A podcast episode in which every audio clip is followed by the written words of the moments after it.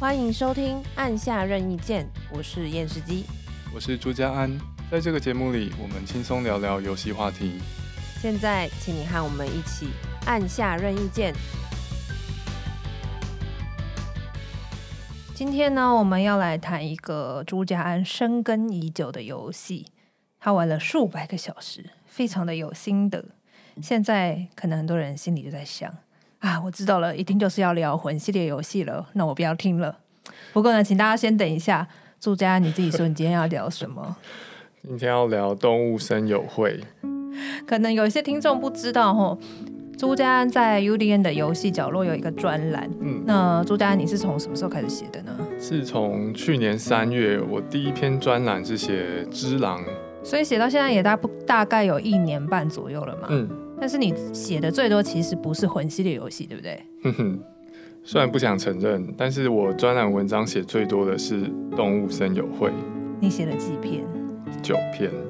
为什么有办法写到九篇呢、啊？而且你黑暗灵魂根本也没写，哎，你黑暗灵魂有写一两篇，对不对？对，黑暗灵魂只有写一两篇。然后动物森友会写了九篇。对，我一开始也没有预料到会有这结果。那到底为什么会写到九 九篇呢？你要不要来讲解释一下？好，我先跟大家简介一下《动物森友会》是什么样的游戏。我们现在玩的《动物森友会》全名呢是叫做《集合啦动物森友会》，它是在 Switch 上面的第一款《动物森友会》。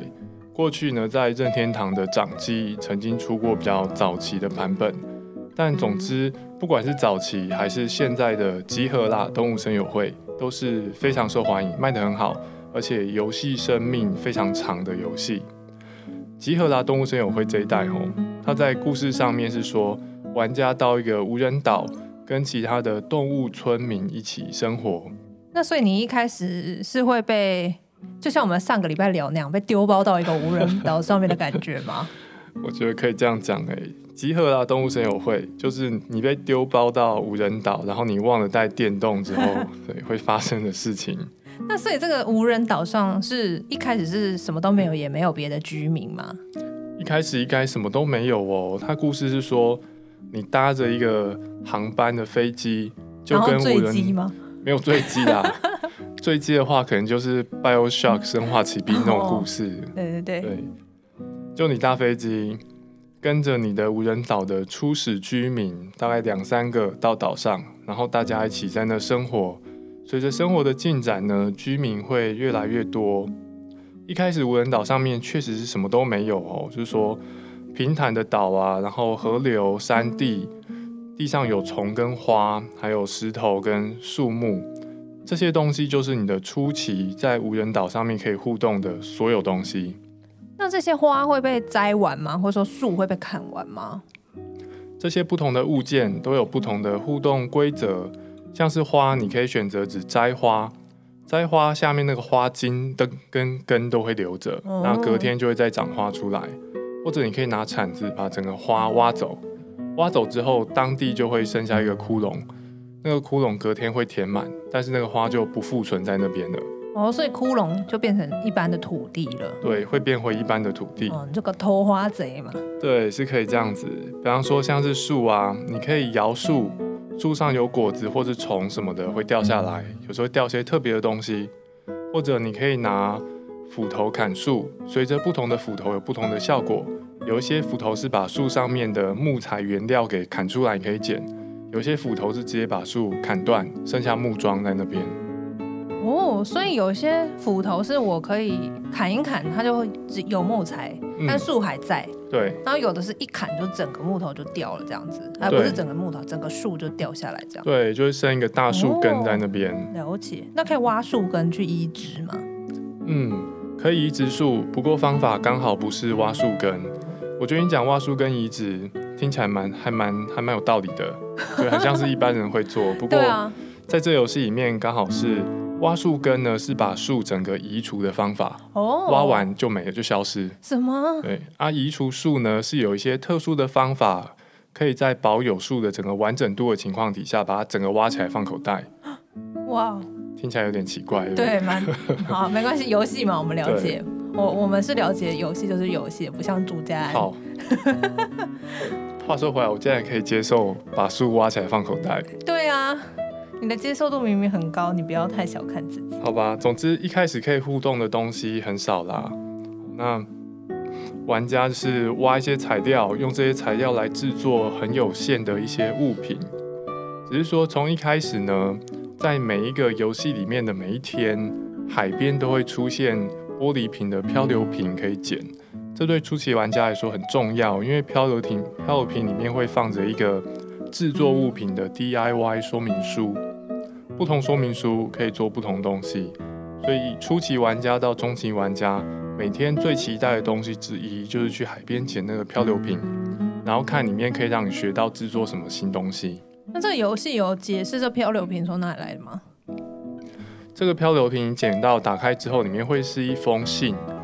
啊、那个信真的有内容、哦，真的有内容、哦。对，那个那个内容会说明信的主人呢是怎么想到这个 DIY 的制作，然后他把它放在瓶子里面让它随意飘。对，好可怕、哦，很可怕吗？很可怕。这种东西只要没有付红包就不会有事。也是也是。比方说，比方说我随便讲，有一个信可能是教你怎么做矮木桩的 DIY，、嗯、然后那个信可能就写说我是一个嗯。空手道选手，然后有一天在锻炼的时候呢，哦、打木头人就想到怎么做矮木桩这个方法，那我就赶快把它写下来，然后分享给你。哦，他好用心哦，所以他每个道具他都有一个那个发明者他是怎么样想到这个东西的一个有点像个故小故事这样子吗？嗯，他不见得。我印象有点淡薄，但他好像不见不见得会很明确提到说他是想到什么东西。嗯哼，你可以想象有点像是那种公式化的，就是打个招呼的说明信。哦，但是我玩到现在还没有捡到过重复的哦。就是每一封它还是都会有一点点差异。对，这个游戏很多内容都是你看到只是冰山一角。比方说，你把你的无人岛建设到全盛时期之后，岛上除了你之外会有十个村民。但是这个游戏设计好的动物村民，你可以想办法找来的。我记得是有到几百个，嗯哼，就超级多，嗯嗯嗯。设计好内容很多，你收集的可能性，大家大家的岛都会长得不一样。所以它就是游玩时间，就游玩寿命就会变很长啦，因为你会一直有，例如说新的动物村民会来啊去啊这样子。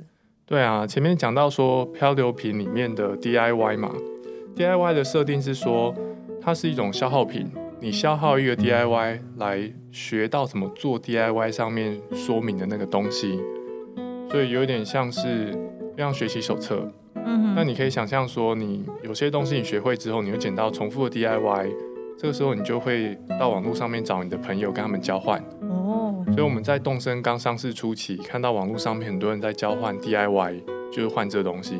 所以我只要学习到，它就进入我的记忆库，我等于有点我把它记起来了。对，然后再捡到新的，就等于是多的，就可以给别人。嗯，这个是是这个游戏的交换元素之一。嗯。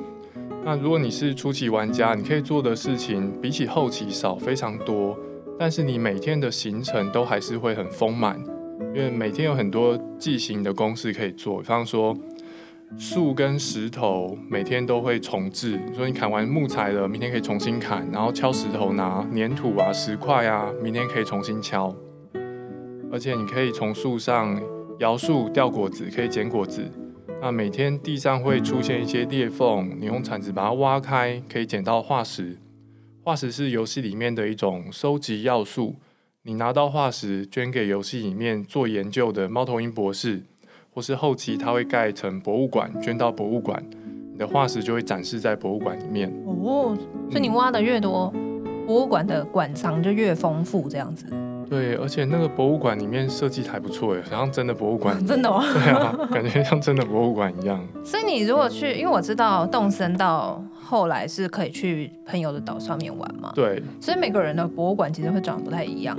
嗯，博物馆的内装跟设计规划都是一样的，只是每个人馆藏的进度会不同。哦。可能刚好我有暴龙，你没有，然后你有其他东西。嗯、那化石也可以交换吗？化石也可以交换。哇，真有趣。对，这是一个大家来收集东西、互相交换的游戏。对啊，嗯，想玩的吗？我没有 Switch 啊，有 Switch 我也很想玩，而且这花好花时间，我就很犹豫。对，这是很花时间的游戏。不过它花时间的另外一部分是说，它会让你觉得每天都要上线玩一下，但是也不会让你觉得有什么压力。每天上线玩都可以取得新的进展，每天上线玩做的事情都是会会让你觉得愉快的事情，敲东西、拿东西、跟村民打招呼、跟村民互相送小礼物。动物村民是可以送他东西，他会高兴。我怎么觉得有点像社群软体，但是跟 NPC 互动的社群软体感，感觉有点像，嗯，一个正向的社群软体。对，我自己有曾经从一些游戏得到那种人际关系的感的感受，像之前玩《碧血狂杀》有跟大家分享过嘛，在村庄里面，在《碧血狂杀》在虚拟村庄里面，我被训练成一个很有礼貌的文明人，对，我不会跟踪 NPC，跟 NPC 讲话我会保持距离，然后如果 NPC 不想跟我讲话，我也不会一直一直按 A 要他讲，然后不会到处乱跑冲撞。会慢慢走路，对啊，是吧？我记得那个时候跟大家分享说，我玩《碧血狂杀》就是感受到说，做一个文明人融入村庄，跟大家和善的打招呼是一件开心的事。然后我在真实世界当中就开始跟我的邻居打招呼，是有这种感受。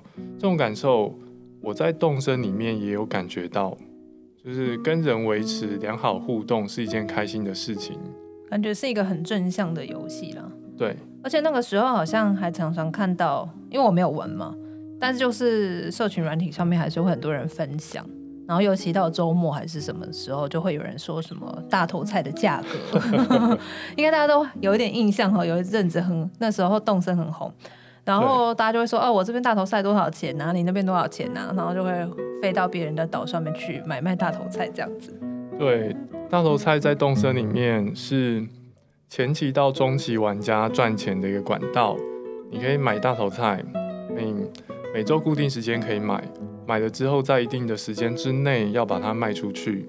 那卖卖给谁呢？是卖给你自己岛上的商店。商店每天上午、下午收购大头菜的价格都会不一样。所以如果你发现你今天下午商店标出了超高价格，你可能就会找你的脸书好友说要不要来我这边买。对，有钱大家赚的那种感觉，真的是很欢乐哎！而且这个保证不会被骗，不然现在很多都说什么 哎，我有一个什么创业计划很适合你，就要小心了。真的，虚拟世界的发财机会稳当多了。真的，反正就算赔钱赔光光也不会怎么样。对，而且那时候就觉得蛮有趣，因为很多在玩动森的朋友，其实平常很少看他们在打电动。对，嗯，然后因为动森关系就。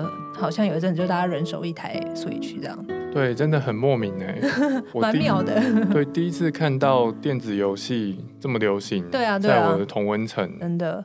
然后，而且那时候是因为大家线上线下就变成好像那个虚拟与现实生活的界限有点打破了，因为那大家不但是会搭飞机到别人的岛上去玩，嗯，然后还会互相的在上面交流什么大头菜情报这样子，就好像。嗯虽然说你一方面在玩游戏，可是游戏里面的人就是你，然后你又跟你真实的朋友在交流，有一种就是大家融合在一起的一种和乐的感觉。对啊，有时候你有时候你很难分辨那个贴文是在讲大头菜还是在讲美金什么的。对啊，对啊，没错。嗯，我觉得这个是动森给玩家的第一个重要意义，就是说它的游戏设计有很强的能力，可以让它打破虚拟跟现实的界限。一个打破的方式是，他把游戏设计成是让真实的玩家很容易可以互相帮助。你不但可以帮助你自己岛上的动物村民，你也可以帮助你真实世界当中其他有在玩的朋友，因为你手上有的资源他可能没有。而且这个游戏是把许多资源呢设计成是，你很你很容易可以有那种你可以分出去帮别人，但是你自己并不会因此有所损失。像是我商店开出大头菜超高价，我就邀请你来卖，我不会因此有损失，但是你赚到。对啊，就是全部都是一个非常正向的循环了。对，正向循环听起来好像某一种不 是 好，嗯，打住好。那因为你讲动森嘛，其实我我类似的游戏其实我玩比较少。嗯嗯，比较我玩过比较像的游戏是那个 Don't Starve。Don't Starve 好像没有中译，是不是？我我查一下，网络上好像叫饥荒，但我也很少听人家这样讲。反正就不是什么好的词，就对。对对对，不是好的词。你可以介绍一下那个？它是一个，嗯、也是你，可是它就真的是被丢包到一个荒野上面。对，像动森，你感觉一开始好像是我我主动的、很开心的搭着一个飞机去一个无人岛，然后想建设无人岛。可是 Don't Starve 是，我其实因为有有一点久以前玩，有点忘记，但是印象中就是你一开始扮演角色是一个疯狂科学家，然后你就被丢包到一个一个很荒芜的地，然后那个地上面一个荒芜的原野之类的地方，然后上面都是一些凶猛的怪物。嗯然后呢，我印象很深刻哦。然后它的呃，它就是那种很传统生存游戏的玩法嘛，你就采集东西，然后也是可以盖自己的基地啊，等等的，然后想办法一直存活下来。那可是里面的所谓的动物村民，或者说你可以互动的其他生物，大部分都想要吃你，或把你杀死。然后唯一能够遇到比较友善的就是猪。就是猪吗？猪可以怎样？你可以吃猪有一个对，你可以吃猪。猪有一个猪的村庄。然后那个那些猪，如果你拿身上准备一些食物给猪吃，猪就会跟你当朋友。然后跟猪当朋友有一个好处，是因为这个游戏因为太多怪物了，所以人物其实是有那个 sanity 是什么理智值的设定。理智值如果归零，你也是会损血死掉。嗯。可是如果你跟猪在一起，你就会因为得到友情。有伙伴的感觉，所以你的理智值就会升高。但是你最后还是有可能会把它吃掉。一方面是你有可能把它吃掉，另外一方面是它为了让你不要一直跟猪粘在一起，嗯，它有一个设定，就是每个月的月圆。猪就会变身，变成很像狼人的那种，就是狂暴猪，然后他就开始无差别攻击。好，这什么鬼？很恐怖，对。然后所以你跟猪在一起就觉得啊，我现在就是很理性，然后觉得好像很安全。可是就要一直注意时间，因为到了月圆之时的时候就要开始准备跑，不然你就会被猪打死。嗯，这是一个。不正向循环的游戏。电视机，你前面介绍那些东西，嗯，我不准你把他们跟我们跟我的动物村民讲。好啊，你怕它变身吗？Don't Starve 跟动物森友会这完全是不一样的两款游戏，超级不一样。但它还是有类似之处啦，因为它都是那种荒岛型建设、采集建设。但是我觉得它可能核心的价值差蛮多的。对，毕竟我们任天堂还是一个比较欢乐的一个善良的公司。对，它都有采集跟做东西。不过我觉得两款比较也可以比较出动森特殊的地方。嗯，最特殊的地方之一是你动森是一个不会让你输的游戏。嗯哼，大部分游戏都建立在有游戏规则决定输赢。对，会死掉啦。嗯，会死掉。嗯，但动森没有输赢，这是为什么？我觉得是为什么它可以建立生活感跟很长的游玩时间。也是。嗯，而且会比较玩家跟玩家间也比较会有互。正向的互动啦，你不会觉得说我好像输了谁或什么的。当然一开始前期进度上会有差嘛，嗯，但你玩的够久，其实慢慢的也会跟别人就是到差不多进度这样。嗯，玩动森真的玩家之间会很正增强诶，会互相帮忙，嗯，而且玩家群体之间谈论的话题都是还蛮开心的话题。对，谁可以去谁家卖大头菜啊？去谁家来人特殊 NPC 可以跟他要什么好东西这样子。尤其是今年三四月动身嘛，然后六月就是最后生还者二，两边玩家社群的氛围完全不一样。也是。所以我那个时候开始玩最后生还者二，然后看一下大家讨论，就觉得心情很差。所以你大受打击吗？对，然后我就会看一下动森的社团，大家在讲什么。所以那时候本来从那个什么，哎，我这边有什么什么东西的卡片呐、啊，还有什么什么，大家可以来猜我的我家的花之类的。然后另外一边就是什么女权斗士干，对，这种感觉太可怕了，真的。好，我前面跟大家介绍说，动森它是一个从无到有建设岛屿的游戏。一开始你岛上面什么都没有，那所有东西呢都仰赖玩家去采集原料，然后学习 DIY 来建。那建到最后，整个反差会很大哦。一开始你的岛上面就是高低起伏的地形、河流、树木，玩到最后，随着大家不同的走向，你的岛上面可以有果园、夜市、寺庙，或者我有看到台湾玩家做竞选总部啊，真的哦，这蛮厉害的。哦、你可以可以排那种像舞台的，然后后面有布景，嗯、舞台两边有爵士鼓之类的东西，有麦克风架，舞台下面就是板豆。嗯哼。对，整个做的超级像，哦哦、对，所以发挥空间非常大哦。我觉得这是为什么动身真的可以玩很久。你前期收集物品花超多时间，后期呢，你会开始想说，那我的地方我要怎么样建设？我需要做哪些设计跟布置，也是花超多时间。我自己在玩动身的时候，真的是觉得一开始游玩跟玩到中期的反差非常大。我自己游玩的第一个礼拜，我其实偶尔会有那种萌生退役。的感觉 是哦，因为我觉得说这个岛上面什么都没有啊，那我每天在摘这个东西有什么好玩的？哦，但是当我拿到越来越多 DIY，可以做越来越多东西，想法就不一样。每天都会期待我明天可以多做什么不一样的东西，而且那个时候大家都都玩开了，所以网络上面可以看到很多你还没拿到的有趣的布置，所以你会期待嘛？就想说我什么时候会拿到这个东西？嗯，对，那这种。收集材料跟 DIY 的过程，我觉得除了让玩家对未来有期待之外，它在设计上面有另外一个效果，是让玩家循序渐进的去玩游戏。这个游戏并不是一开始就把所有选项打开。我去算说，这个游戏里面所有的东西种类大概有几百上千种。嗯，你可以想象，假设动森不是一个收集材料的游戏，它是一个布置小岛的游戏。一开始就像 IKEA 一样，他把所有东西都给你，然后随便你去布置。有些玩家可能会很期待说，你我要是一开始就可以有所有东西可以布置，该有多好。但是一开始给你所有选项，你不见得会玩得更开心。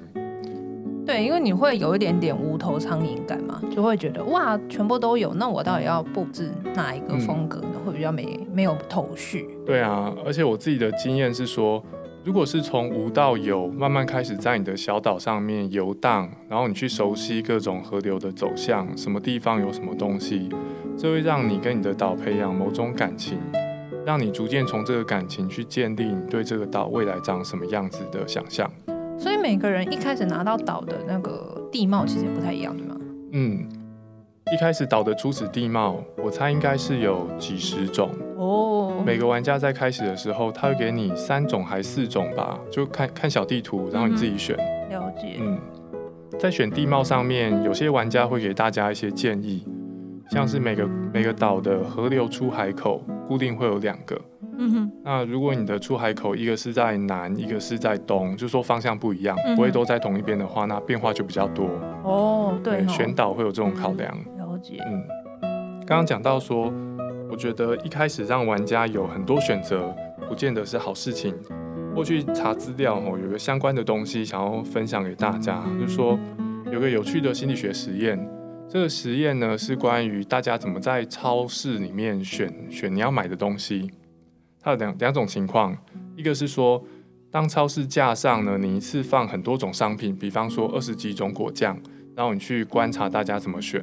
跟你只放比较少，像是四种或是六种，那有些差别。比方说，你很容易想象，如果超市一排二十几种果酱，那很容易吸引吸引客人的注意力，说很多东西我去看一下。但是呢，当果酱的数量减少到四种或六种，那大家购买果酱的意愿反而会增加，因为比较好选嘛。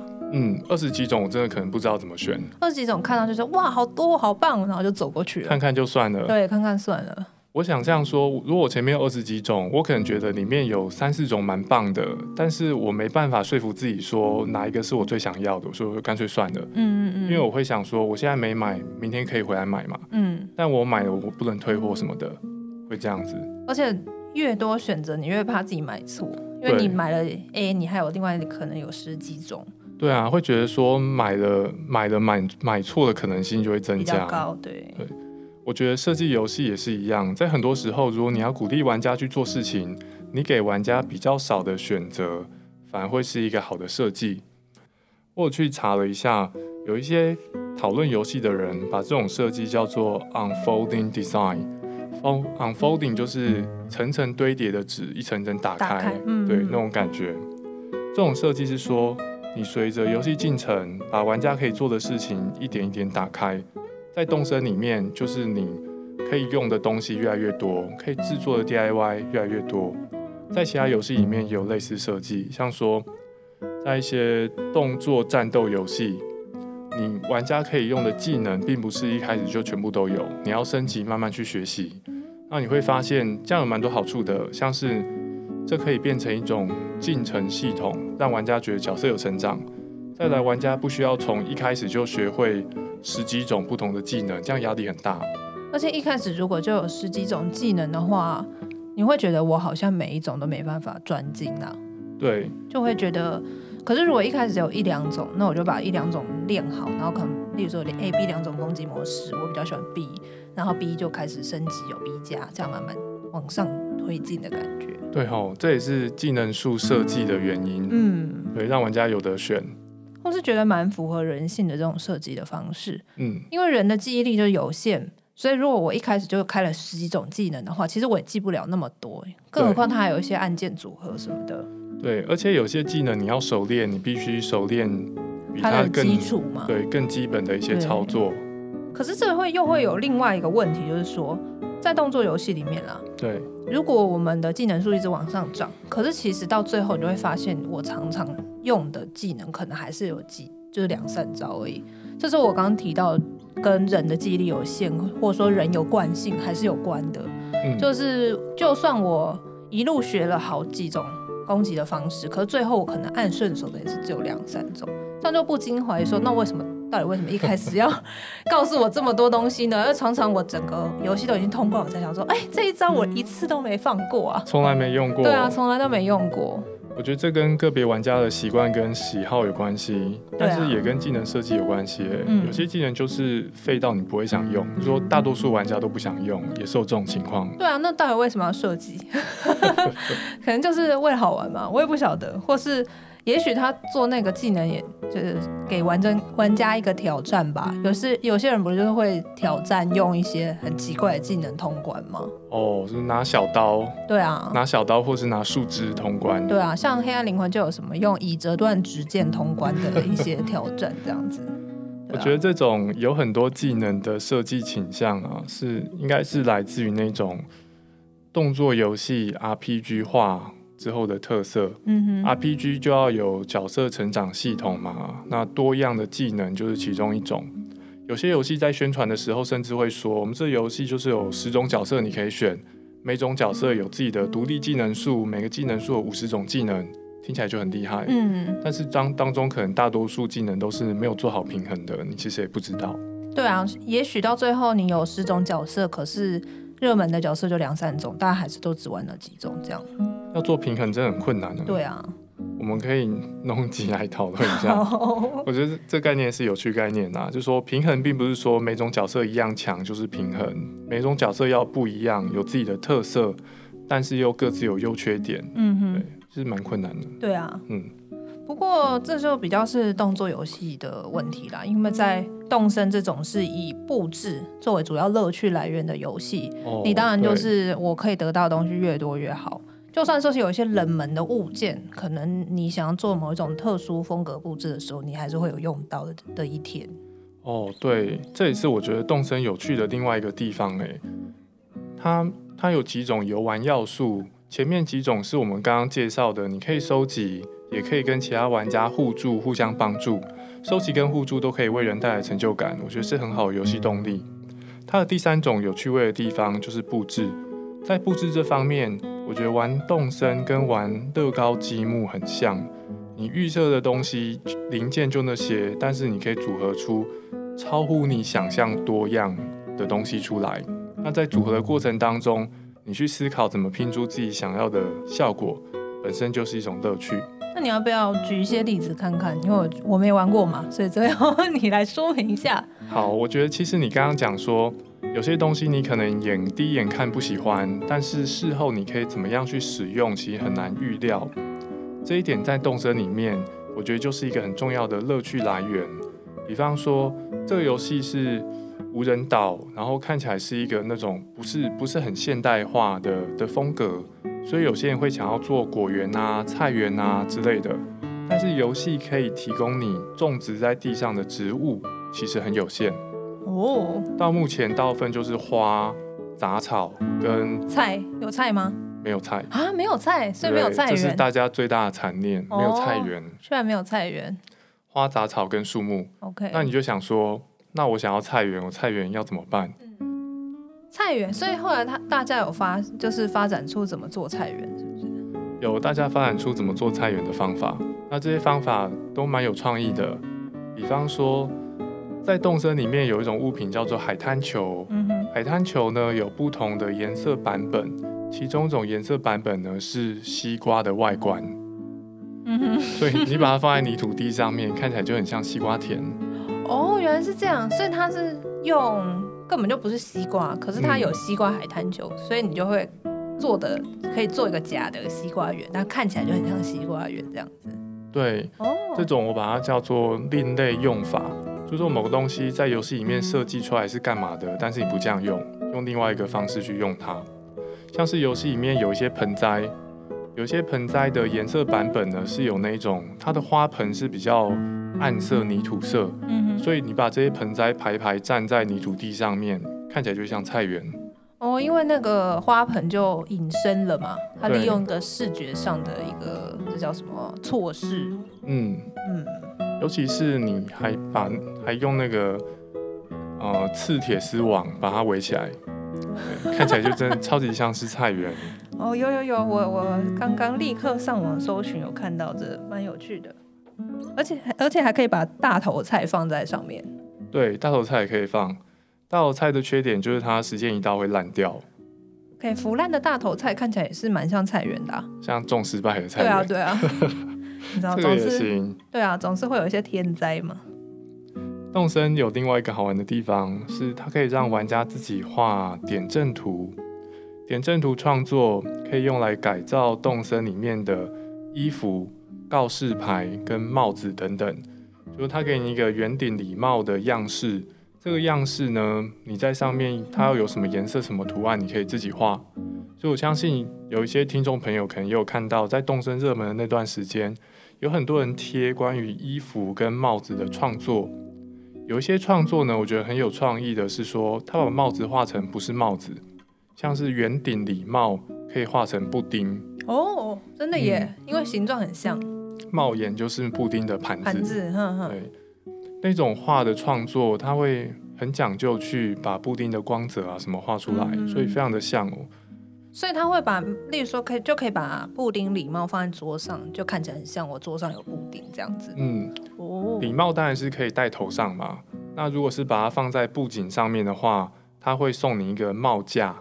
嗯哼，帽子会放在帽架上面。所以就是帽架上有个布丁。对，这个看起来会很像是那种。蛮蛮高档的喜宴里面，哦、布丁盘呢是放在一个支架上面。了解、嗯、哦，像是高级的西式的 buffet 那种感觉。对对对，会像是这样子。好有趣哦。另外一个我想介绍的另类的玩法，是游戏里面有一个东西叫做抱枕。抱枕就是一个正方形的枕头。嗯哼。它们上面你可以自己画你想要的花样。抱枕它除了可以画成抱枕之外，可以画成其他超级多东西。像是如果你的菜园缺肥料包，可以把它画成肥料包。哦，真的耶！对，对，肥料包什么种子包，就是一包一包什么东西就可以这样一包，然后猪饲料啦什么的。对对对，没错。哦。假设你要开杂货店，那你想说我桌上对米，嗯，还有洋芋片、王子面、抱枕都可以画。好有趣耶！哎，真的很激发创意耶。嗯。能想到这些的人也是很厉害，可以把这些不同的东西联想在一起。对呀、啊，而且这种不同的创意，一直到现在，如果你去看跟动森有关的 Pinterest 或是一些论坛，嗯哼，都一直有新东西出来，超级厉害。就是大家还是不断的在集思广益，看看有什么新的创意可以发挥。对啊，因为你在网络上面每天都看到别人布置他的小岛，有很多新意跟创意。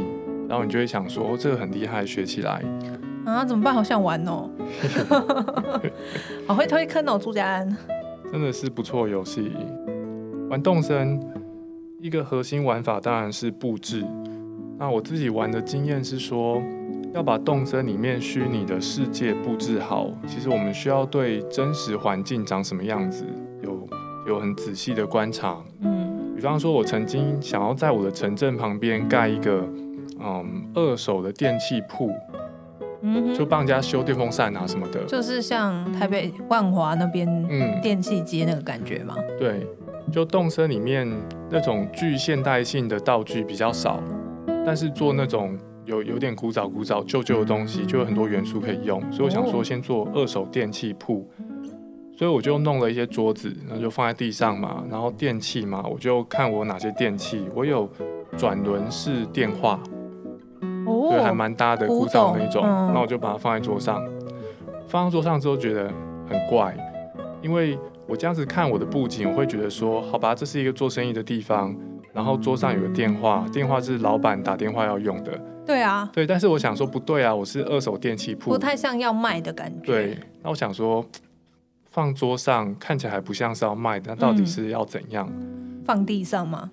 那个也是，我最后想到的方法是在地上铺瓦楞纸，哦，再把电话放在地上，就很像了。对，所以放桌上跟放地上，或放在瓦楞纸，或放在瓦楞纸箱上，可能只是一个微妙差别，但是在这个画面里面给别人带来资讯其实就完全不一样。这我之前完全没想到，一直到玩这个游戏。所以你玩这游戏之后，现在变成一个装潢大师了吗？自己说自己是观察大师。那你有因此就是应用这些在你自己的住家，真实的哦，真实住家中？没有哎、欸，感觉是没什么用哦？是吗？对，只是让让你在玩游戏的时候，可以比较容易做出有说服力的场景。了解，这也是蛮有趣的啦。我觉得可以在里面布置。我我记得那时候你写了超多文章在讲怎么布置东西。对啊，我觉得很有趣。虽然只是布置虚拟世界，那个布置的逻辑也不见得跟真实世界一模一样哦。但是我觉得，如果一款游戏让你有这种深入钻研、深入钻研的空间，然后你钻研跟思考之后，你真的会把游戏里面的事情做得比较好，这是展现游戏深度的一种方式。就是游戏会。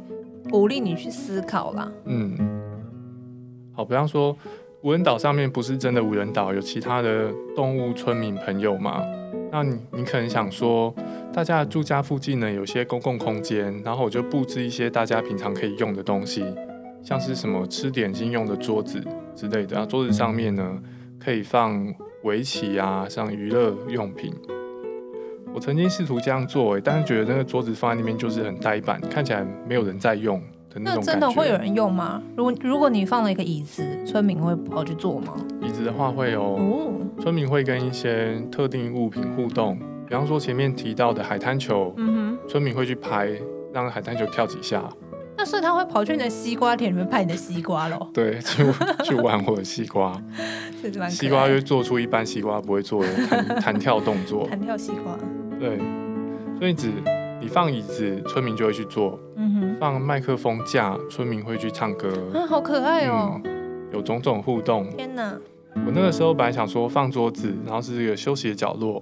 不过放了之后就感觉那个桌子总是给我一种几百年没人用它的感觉。后来我想到怎么解决这个问题，就在桌上放咖啡杯。就放那种感觉喝到一半的饮料，嗯哼嗯哼，对，制造真的有人在用生活的感觉。了解，嗯，那也可以放一些乐色啊，有乐色吗？有诶、欸，也有一些玩家制造生活感的方式，就是放乐色吗？嗯，在他的街道做一些放乐色的角落。因为我觉得蛮有道理的，因为乐色就是真的很常会出现的东西。对，有那种纸球状的乐色吗？还是说只有一包一包的垃圾？跟乐色相关的吼，嗯，有乐色袋，嗯哼。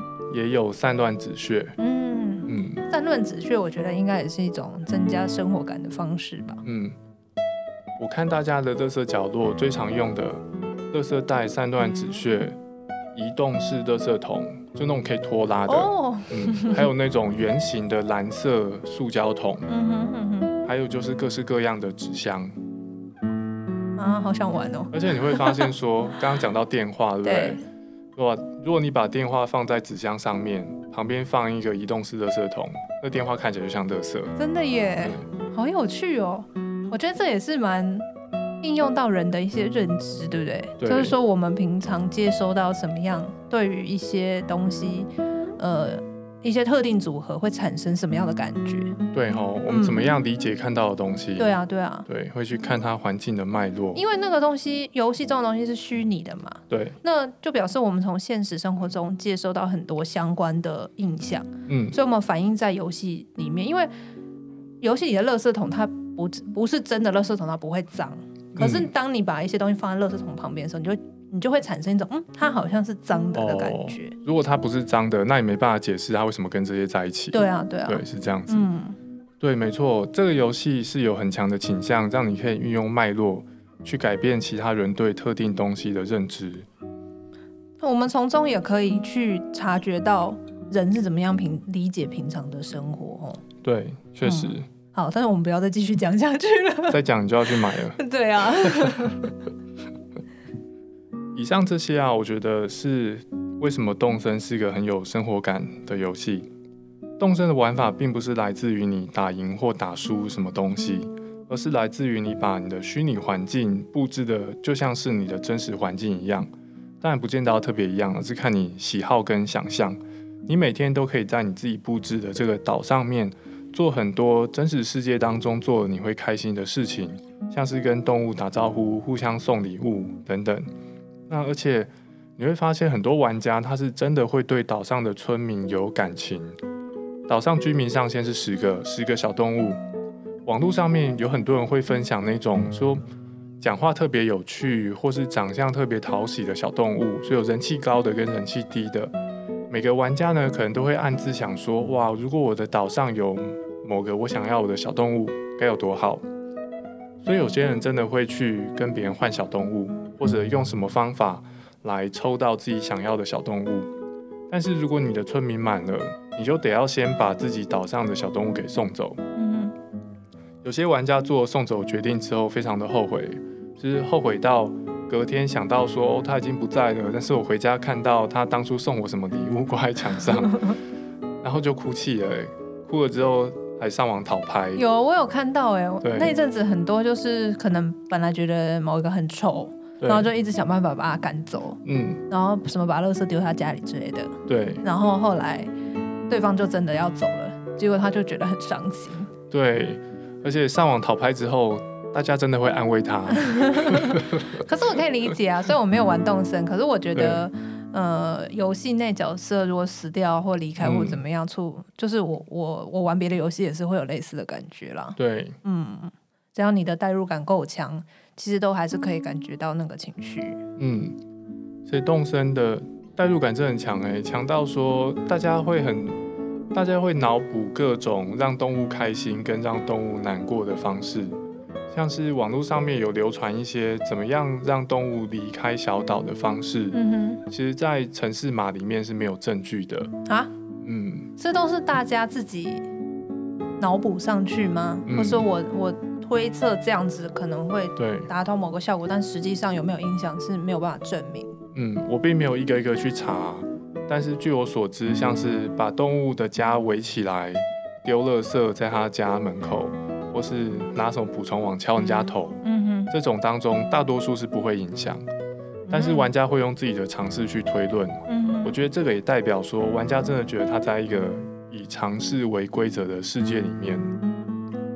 我觉得这是一个很有趣的题目，我们把它记下来，以后可以来讨论。就是游戏内很多，其实游戏并不是依照尝试在运行，游戏是依照城市码在运行。对，所以我们很多时候做一些我们尝试觉得会有影响的事，在游戏内不见得会产生相同的效果。可是我们的呃，我们的头脑会说服我们，或者说我们会让自己去相信这个东西是有影响的。嗯。所以我觉得这个蛮有趣。对，而且这游戏里面对 NPC 的设计很丰富，每个 NPC 都有超多台词运用在不同情境底下。小动物村民对不同物品会有不同不同的互动方式，有时候他们会走过来，然后就评论你放的某个东西，像什么，哎，这个椅子好可爱，放这边很适合。你是知道说他是他城市嘛，让他看到这个椅子就会这样讲，但是心里就会莫名爽，所以我布置被肯定的 这样子。那真的很厉害，一个深入人心的游戏。这个任天堂很了解人心。我在网络上面看到一个故事，是说，哦，有有一个玩家，他的爷爷奶奶都过世了。那爷爷生前是海军，还是奶奶生前海军有点忘，所以他就在他的海边的礁岩上面布置了他爷爷奶奶喜欢的东西跟可以用的东西，像是有轮椅，还有一些他们喜欢的休闲的物品就在那边。有一次，他的小动物村民走到海边，看到那个轮椅，啊，小动物村民就说。这个放在这边很好，这样奶奶来的时候就可以做。啊！